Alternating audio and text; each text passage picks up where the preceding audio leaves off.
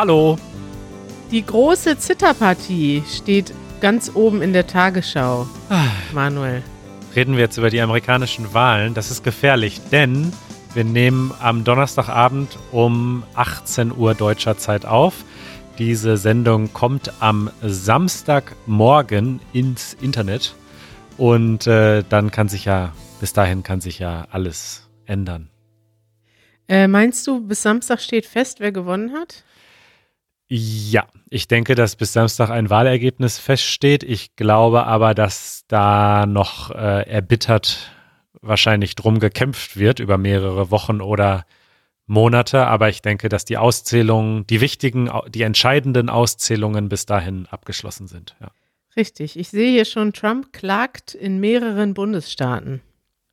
Da wird es noch ein gerichtliches, äh, wie nennt man das, Nachspiel geben. Mhm. Ja, ja, das klingt so, als wäre es irgendwie berechtigt. Ne? Also der versucht da jetzt irgendwie Neuzählungen und so anzuzetteln, die er dann auch noch selbst bezahlen muss, die aber. Muss er? Ja, nicht in allen Staaten, aber ich habe vorhin The Daily gehört von der New York Times und da haben sie erzählt, dass er in einem Staat eben einen, ein Recht hat auf eine Neuwahl, weil das quasi ähm, unter irgendwie 20.000 Stimmen sind, äh, der Unterschied, aber er muss es selbst bezahlen. Und es klang so ein bisschen so, als wäre das die reine Geldverschwendung, weil es gab so eine Nachzählung zum Beispiel ähm, 2016 und da war die Differenz dann irgendwie 100 Stimmen. Also wow. man wird nicht 10.000 Stimmen ausgleichen können durch eine Nachzählung. Also das wird nicht funktionieren. Was heißt ausgleichen können? Ja, im Sinne von, dass er dann doch gewonnen hat, plötzlich den Staat bei, beim zweiten Zählen. Na, bei 100 Stimmen kann man sich. Ach so, die, das, die Veränderung. Also 100 Stimmen wurden falsch gezählt. Richtig. Aber der Unterschied war nicht 100 Stimmen zwischen. Richtig, das hätte man zum Beispiel als, ähm, als Bush gegen Al Gore war. Da ging es ja um Florida um 500 Stimmen. Ja. Und da hätte das Sinn gemacht. Da wurde es ja dann vom Bundesverfassungsgericht äh, nicht erlaubt, diese, diese Neuzählung, aber da hätte das eventuell ein anderes Ergebnis gebracht. Aber jetzt bei 10.000 Stimmen wird das keinen Unterschied machen. Ja, weißt du, ich habe trotzdem gute Laune. Ich, das ist gut. ich weiß nicht. Ich hatte gestern meinen großen, ähm, meinen großen Wahltag. Ich, wir sind extra um 4.30 Uhr aufgestanden und haben, weil wir dachten, na ja, da gibt's ja morgens dann ein Ergebnis. Also das haben natürlich viele Leute, so wie du, Manuel, schon vorher gesagt, dass das nichts bringt und dass man das noch nicht weiß am nächsten Morgen. Aber wir wollten trotzdem aufstehen und Action haben und live dabei sein. Ja, daran erkennt man einen Politik-Junkie. Ich saß am Ende des Tages 15 Stunden vor dem Bildschirm, habe aber die meiste Zeit gearbeitet. Also das ist mir dann doch zu langweilig, die äh, amerikanische Wahl stundenlang zu gucken. Ich fand das auch sehr interessant, das kann ich dir vielleicht noch mal kurz erzählen. Wir haben immer hin und her geschaltet, also wir waren zu dritt und haben zusammen geguckt und wir haben hin und her geschaltet zwischen der ARD und CNN. Ja. Und ich glaube, für amerikanische Standards ist CNN jetzt nicht so ein ganz aufregender Sender, schätze ich mal, ja. dass die noch relativ neutral oder unemotional. Ja, neutral, politisch, aber auch richtig versucht, also im emotionalen Sinne neutral zu sein. Und das war so ein riesiger Unterschied. So in der ID alles ganz ruhig, keine Musik, kein Jingles, gar nichts bei, äh, bei CNN kam die ganze Zeit nur Bam, Alert. Breaking News. Breaking News. Key, Key, irgendwas Alert kam da immer. Und dann kam noch ein, noch eine Musik, noch eine aufgeregte Stimme. Ja. Und das war wirklich, für uns war das so eine, so ein, wie so ein Kulturschock, CNN zu gucken, weil wir dachten, okay, das ist, also die haben das so aufgebaut wie so eine, ja, weiß nicht, wie, eine Fernsehsendung, wo du die Zuschauer einfach bei der Laune halten musst. Ja. Aber das ist ja das Ding, Politik ist ja nun mal langweilig und wenn du das dann auf, aufziehst wie eine Game Show, dadurch machst du es ja nicht seriöser, ne? Das wird ja einfach nur noch verrückter. Und dann in der ARD, ne? Jörg Schönborn, ganz lässig, hier noch eine Grafik, da noch eine Statistik. Schön deutsch, alles ganz ruhig aufgearbeitet. Ja. Und das hat mir, äh, am Anfang fand ich es total langweilig, das Deutsche zu gucken. Ich wollte natürlich die Action Manuel, ne? Das ist so, so wie eine Arte-Doku versus ein Hollywood-Movie sehen.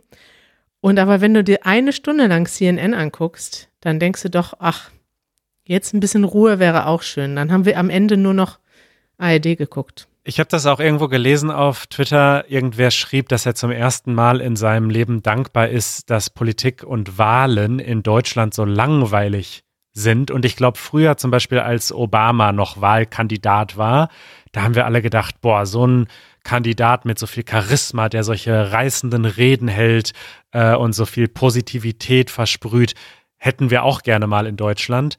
Aber das, die, die Kehrseite dieser ganzen Emotionalität ist halt auch, ja, dass es halt zu so einer Reality-Show irgendwie verkommt. Und irgendwie ist es doch ganz gut, dass das hier alles etwas unaufgeregter ist. Ich wollte gerade sagen, Trump hat auch in einer gewissen Weise Charisma, ne? Der kann schon gut auftreten und vor allem ist er einfach extrem entertaining. Also ja. auch für Leute, die ihn nicht mögen, kann man, also es war auch äh, aus meiner Sicht politisch traurig, das anzugucken, aber ist es gleichzeitig unterhaltsam, muss man zugeben.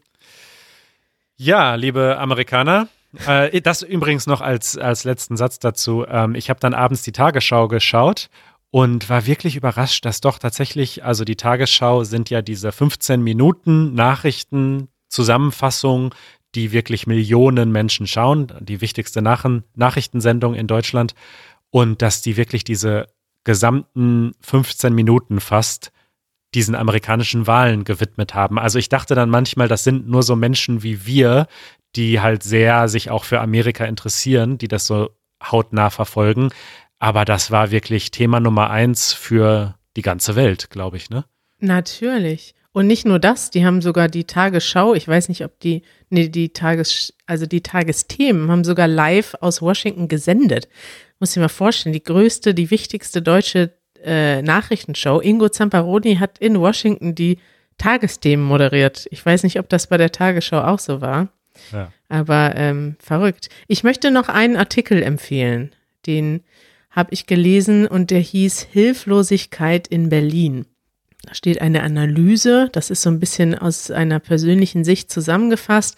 Da wird geschrieben, da schreibt jemand darüber, wie in Deutschland die US-Wahlen politisch verfolgt werden und wie wenig die deutsche Politik vorbereitet ist. Also es gibt eigentlich in Deutschland, sagt er, so eine Sehnsucht danach, dass einfach Ruhe und Normalität einkehrt und diese, diese Art und Weise, wie Trump äh, Politik macht, das ist etwas, was einfach die Deutschen und auch Europa wahrscheinlich überfordert, weil da so viele, äh, wie sagt man das, so viele Unstetigkeiten und Überraschungen drin sind und das, das mag man in Deutschland nicht. Also mal abgesehen von der politischen Haltung, die den Deutschen auch eher, glaube ich, vielen fremd ist, weil die ist diese, diese zwei Lager, die es in den USA gibt, das ist natürlich etwas, was wir nicht so ganz nachvollziehen können und auch diese diese Angst vor Sozialismus und die Angst vor, also das sind ja sehr konträre Lager.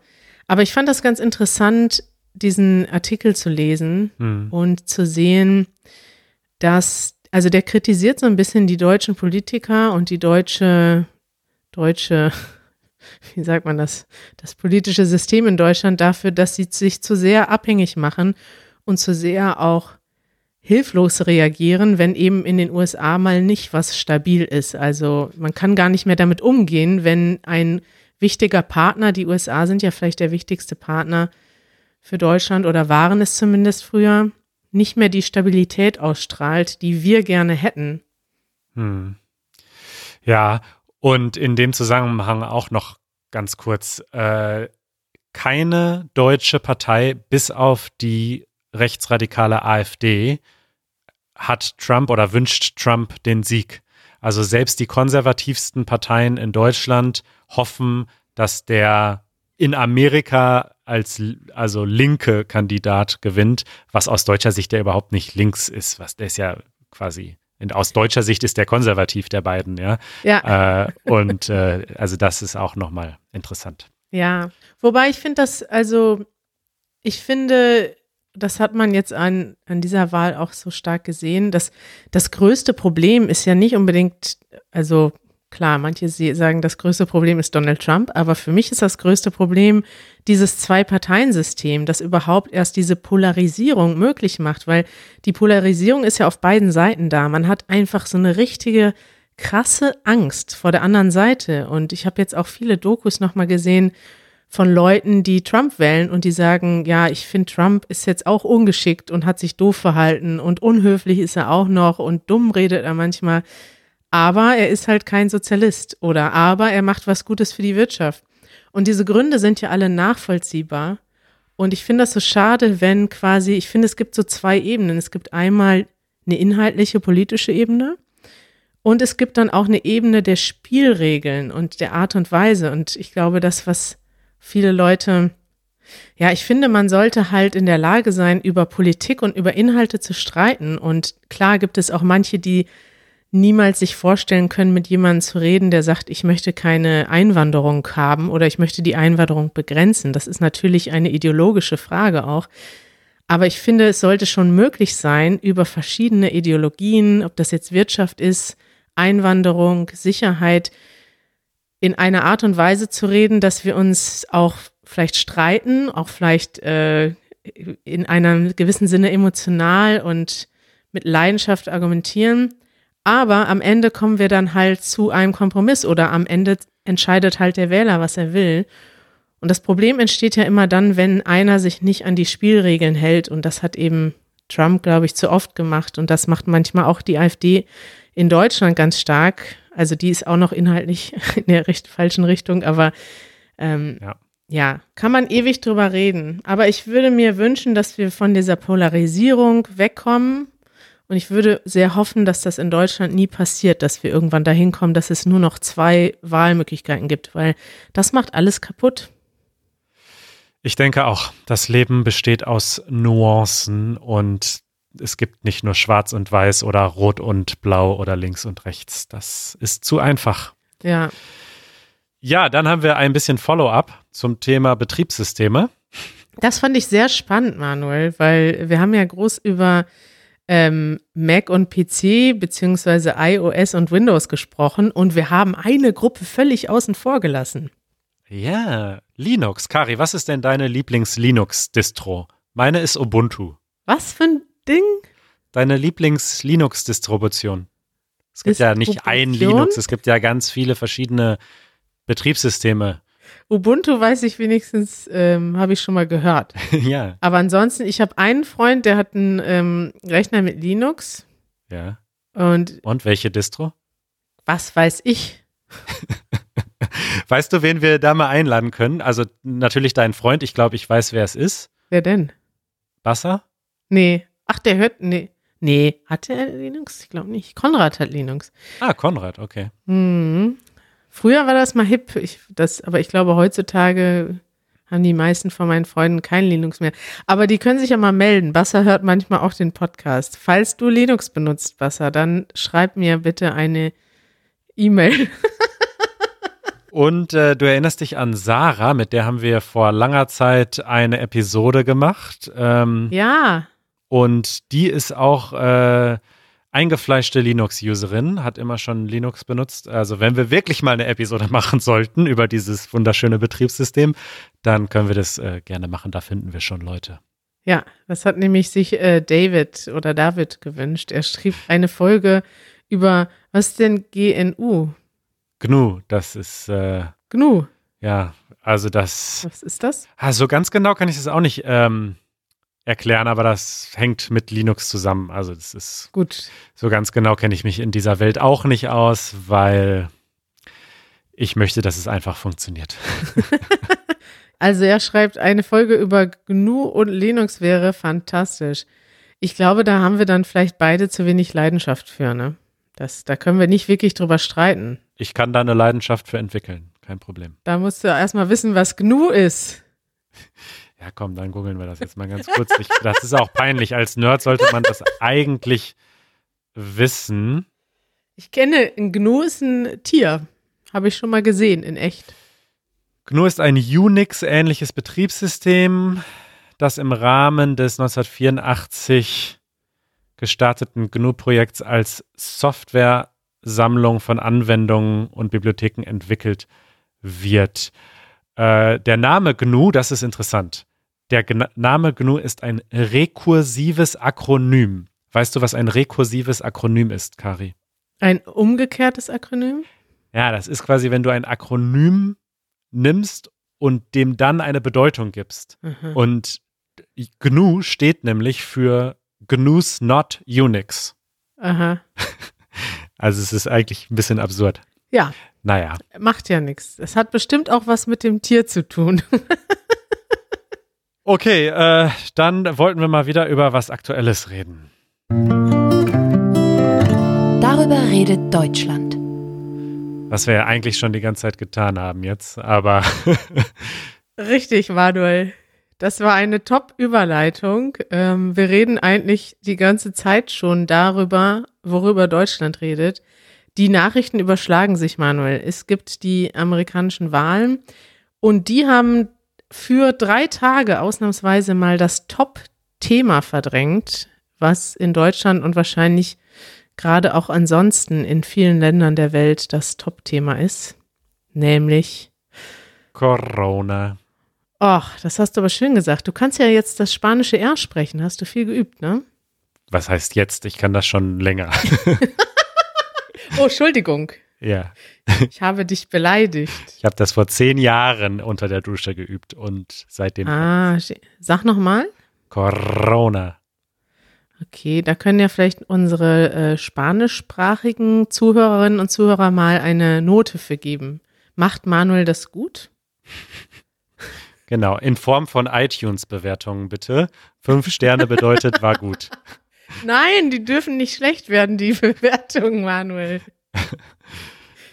Ja, also, äh, wir lachen, aber es ist ein doofes Thema. Ähm, wir haben immer noch mit der Pandemie zu kämpfen. Und langsam nervt's natürlich die meisten Leute, aber es nervt auch, dass es die Leute nervt, denn viele Leute haben keinen Bock mehr auf Corona und halten sich auch nicht so ganz an die Vorgaben manchmal. Und so ist es tatsächlich gekommen, dass wir in Deutschland jetzt einen Höchststand nach dem anderen haben. Heute nämlich tatsächlich fast 20.000 Fälle. Und das war vor ein paar Wochen noch völlig unvorstellbar in Deutschland gewesen. Deutschland hatte ja so ein bisschen Glück gehabt, war mit Corona etwas später dran als einige andere Länder, hat auch vielleicht durch diese, ähm, diese lokale Infrastruktur mit den Gesundheitsämtern Glück gehabt, dass man die Sachen ein bisschen herauszögern konnte. Also die erste Welle war bei uns nicht so stark. Über den Sommer ist es eigentlich relativ gut gelaufen und wir hatten eine sehr, also sehr flache Zahlen, immer nur ein paar hundert Zahlen am Tag. Und dann kam jetzt im Oktober, also wirklich, als es anfing kalt zu werden, sind die Leute dann wieder mehr nach drin gegangen und plötzlich ist das Thema explodiert, kann man sagen. Ne? Ja, war auch vorherzusehen. Auch die Kanzlerin hat, äh, hatte das ja mittlerweile ein berühmtes Zitat von ihr quasi, war, wenn wir jetzt nicht mehr machen, dann haben wir zu Weihnachten 20.000 Fälle am Tag. Und da haben damals noch viele, viele Leute gesagt, dass sie alarmistisch sei und dass das auf keinen Fall passieren würde. Und jetzt ist Anfang November und wir haben 20.000 Fälle am Tag. Ja, das passiert, wenn die Leute alle reingehen in die Wohnungen und in die Cafés und zu den Arbeitsplätzen zurück und in die Schulen. Es war irgendwie auch vorhersehbar, ne? Also es haben auch Leute vorhergesehen. Ja, es ist richtig krass. Und wenn man sich guckst, du manchmal auf Corona Map, Nee. ich weiß nicht, ich gebe immer nur Corona Map bei Google ein und dann siehst du diese, diesen Graph. Also du siehst quasi die erste Welle in Deutschland, dann die zweite Welle und dann kannst du ein Land auswählen. Und wenn man das mal vergleicht und sieht, also eigentlich haben alle Wissenschaftler schon uns im Frühjahr gesagt, die zweite Welle wird viel stärker als die erste Welle. Wir können froh sein, dass jetzt der Sommer kommt, haben alle gesagt. Und es ist tatsächlich in allen Ländern so. Alle Länder, die ich jetzt eingebe, auch die starke Wellen hatten, wie zum Beispiel Großbritannien, Frankreich, Spanien. Also ich gehe jetzt mal von den europäischen Ländern aus. Boah, Italien. Richtig. Und wenn du da durchgehst, dann siehst du jetzt erstmal, wie groß die zweite Welle ist. Die zweite Welle ist fünfmal so groß in vielen Ländern. Und wir haben lange Zeit erstaunt auf die USA geguckt mit so vielen Fällen. Und mittlerweile sind eigentlich in ganz Europa die Fälle genauso hoch wie in den USA, teilweise noch höher. Man muss natürlich fairerweise dazu sagen, dass im Frühjahr viel, viel, viel weniger getestet wurde. Also das ist ein Unterschied. Das ist, denke ich, auch dann, das erklärt, warum jetzt in Italien zum Beispiel in den Krankenhäusern nicht Zustände sind wie im Frühjahr.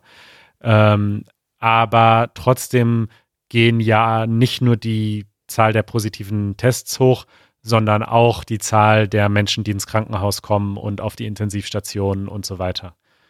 Ja, und zwar ganz massiv. Also in Deutschland werden jetzt wieder, also ich, ich habe das ja vorher nur von anderen Ländern gelesen, dass in Frankreich, Belgien, in den Niederlanden teilweise die äh, ähm, äh, Not, Mann, jetzt habe ich das Wort vergessen. Not Emergency Room.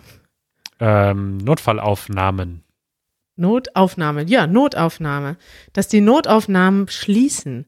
Und ich finde, also man kann ja viel diskutieren über, wie ernst Corona wirklich ist, aber was man oft vergisst, ist, dass es eben auch Leute betrifft, die krank sind, die kein Corona haben. Und ich habe das jetzt diese Woche gerade ganz äh, bitter erlebt mit einem Freund von mir, der eigentlich eine wichtige OP bekommen sollte. Und die OP wurde einfach abgesagt, weil im Moment die Krankenhäuser überlastet sind und die Intensivstationen mit Corona-Leuten belegt sind. Und das jetzt schon zu einer Zeit, wo man davon ausgeht, dass die, dass die eigentliche Welle auf den Intensivstationen erst in ein, zwei, drei Wochen kommt. Ja. Und das ist eigentlich das ähm, Bittere. Und deswegen sollte eigentlich jeder auch wenn es hart ist, weil mich betrifft das auch. Wir haben ja eine schöne Frage bekommen hier ähm, von äh, Raphael, der hat das noch im Livestream damals geschrieben. Wie hat denn Covid-19 euer Leben beeinflusst? Ich meine, mich hat das in dem Sinne, es gibt Leute, die es viel stärker getroffen hat. Wir arbeiten zu Hause, wir arbeiten relativ unabhängig, wir arbeiten digital, das sind alles riesige Vorteile. Aber natürlich beeinflusst das jeden, wenn man jetzt nicht mehr groß raus kann, wenn man zu Hause sitzt. Das ist natürlich gerade im Herbst ein nerviger Zustand. Und trotzdem finde ich, muss man sich einfach zusammenreißen und sagen, hey, es ist immer noch besser, dass wir zu Hause sitzen und uns dann irgendwie auch irgendwie andersweitig beschäftigen, als dass Leute ja nicht medizinisch versorgt werden können. Und das ist doch eigentlich, die Gesundheit der Leute sollte doch eigentlich vorgehen. Dem habe ich nichts hinzuzufügen. Das ist einfach so und ich glaube, dass das in Deutschland ja ganz gut funktioniert.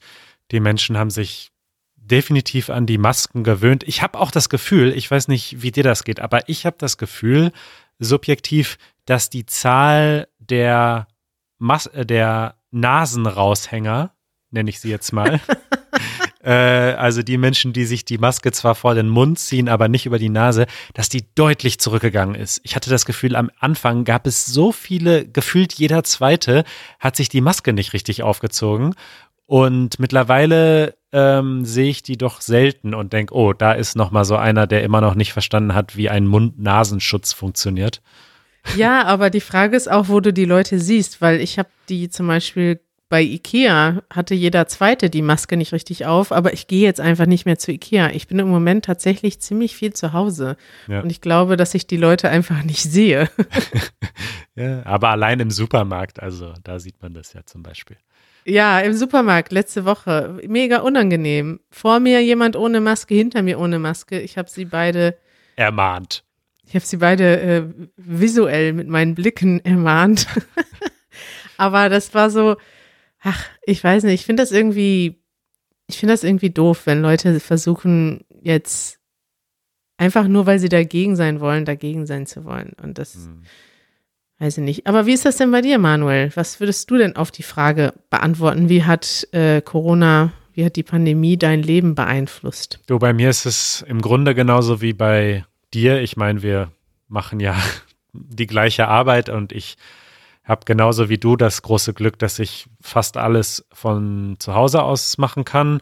Wir drehen natürlich noch. Ich war heute mit Janusz unterwegs und wir haben gedreht. Aber das funktioniert sehr gut an der frischen Luft. Wir haben diesen Mikrofonarm. Das heißt, wir können wirklich zwei Meter Abstand halten bei den Interviews und haben jetzt auch dann zusätzlich ein Ansteckmikrofon für uns selbst, dass wir das Mikro auch nicht immer hin und her schwenken müssen. Und da denke ich, ist, das ist eine gute Lösung. Also das ist ähm, nach allem, was ich gehört habe, eine total sichere Distanz, vor allem draußen bei leichtem Wind. Und ähm, abgesehen davon, mir fehlt es, dass ich meine Freunde treffe. Da habe ich auch letztens mit Aki zum Beispiel kurz drüber gesprochen. Ähm, also ich gehe zwar noch hier und da jetzt spazieren mit Leuten, aber man sieht sich schon viel seltener, ist ja klar. Und wenn dann halt viel kürzer und das, das ist schon ein bisschen schade so. Aber im Großen und Ganzen, also ich bin jetzt kein Mensch, den das äh, psychisch besonders mitnimmt oder so. Ich bin sowieso sehr gerne allein. Ich brauche jetzt nicht so viel, ähm, weiß ich nicht, Kontakt oder Partys oder ja, für mich ist das in Ordnung. Also mir geht's gut. Ich weiß, dass es Menschen gibt, die richtig darunter leiden und mir geht's persönlich sehr gut. Deswegen, ja, hat's mein Leben nicht verändert. Da hast du noch mal Glück gehabt, Manuel. Ich habe das jetzt schon gemerkt. Ich muss sagen, dass ich beim ersten Lockdown habe ich das besser verkraftet. Da habe ich eher so Energie gespürt, dadurch, dass ich, dass es irgendwie einen Notstand gibt und dann habe ich auch positive Energie, wenn ich irgendwie anderen Leuten helfen kann oder vielleicht mit meiner, ähm, ja, dadurch, dass ich irgendwie damit klarkomme oder vielleicht die gute Laune bewahre, dann vielleicht anderen Leuten auch helfen kann, besser mit so eine, einer Überraschungssituation umzugehen. Aber jetzt bei der zweiten Welle muss ich sagen, vor allem im Herbst. Ich finde, dieser Herbst ist so einfach so eine so eine depressive Zeit, wo es wird früher dunkel, du kannst nicht mehr rausgehen. Plötzlich merkst du, hey, das Schöne am Herbst war eigentlich immer, dass wir dann drinnen sind und uns treffen und Kaffee trinken und irgendwie eine, eine gemütliche Zeit drin haben. Diese Gemütlichkeit des Herbstes ist natürlich immer noch da, aber alleine macht sie einfach viel weniger Spaß. Das stimmt. Das äh, können wir so stehen lassen. Ich möchte, ich habe auch noch Gedanken zum Herbst, aber die erzähle ich dir nächste Woche. Ich habe dir gerade die perfekte Überleitung geliefert, Manuel. Das stimmt, das stimmt. die müssen wir nächste Woche nochmal abspielen, damit ich dann direkt daran anknüpfen kann. Okay, das machen wir. Ja, Kari. Dann äh, werden wir sehen, wie es in Amerika weitergeht. Hoffentlich wissen wir nächste Woche mehr. Ja, und dann quatschen wir noch weiter in unserer Aftershow.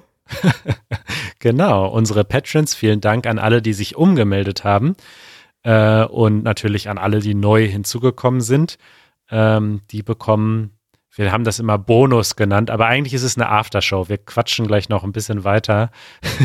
genau, und beim und, letzten Mal hat Janusz eine lustige Geschichte aus seiner Kindheit erzählt und ähm, die war quasi wie ein eigener Podcast nochmal. Da, da hat David heute drunter geschrieben, hast du das gesehen? Ja. Äh, hat drunter geschrieben, dass äh, die Aftershow doch gerne immer so ausführlich sein sollte. Da werden wir uns äh, drum bemühen. Wir bemühen uns. ja, Manuel, es, es war eine schöne, eine schöne Episode. Wir haben jetzt viel ernst geredet, ne, muss man sagen. Ich wollte eigentlich dich heute mit meiner guten Laune begeistern, aber ähm, Du begeisterst mich immer mit deiner guten Laune. ich weiß nicht, ob das so geklappt hat. Ich habe das Gefühl, ich bin zu ernst geworden dann. Ich bin restlos begeistert. Okay, schön. Dann äh, belassen wir es dabei und sehen uns, äh, hören uns demnächst in guter Laune wieder. So machen wir es. Ciao. Ciao.